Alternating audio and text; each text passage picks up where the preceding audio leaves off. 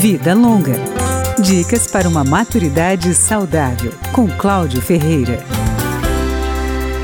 Como escolher um cuidador para o idoso que necessita de atenção permanente?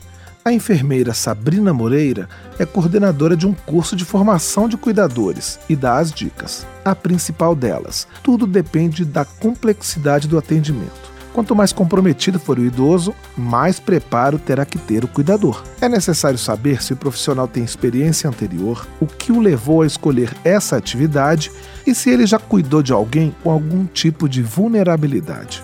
Vocação, empatia, educação no tratamento com as pessoas e paciência são fundamentais. O cuidador precisa ter mais de 18 anos e, no mínimo, o ensino fundamental para seguir as prescrições médicas e fazer anotações sobre o cuidado que foi prestado. Se tiver um curso na área de saúde, melhor ainda. Cuidadores são preparados para atividades de baixa complexidade, auxílio com a higiene e alimentação, administração de medicamentos orais e locomoção, por exemplo.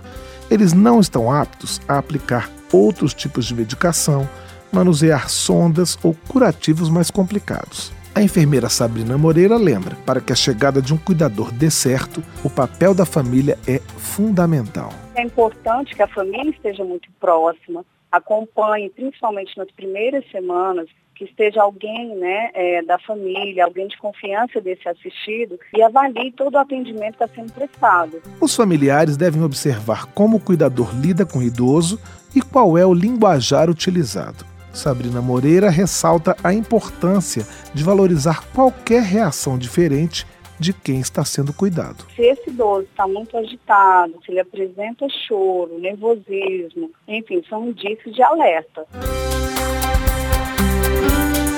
Vida Longa, com Cláudio Ferreira.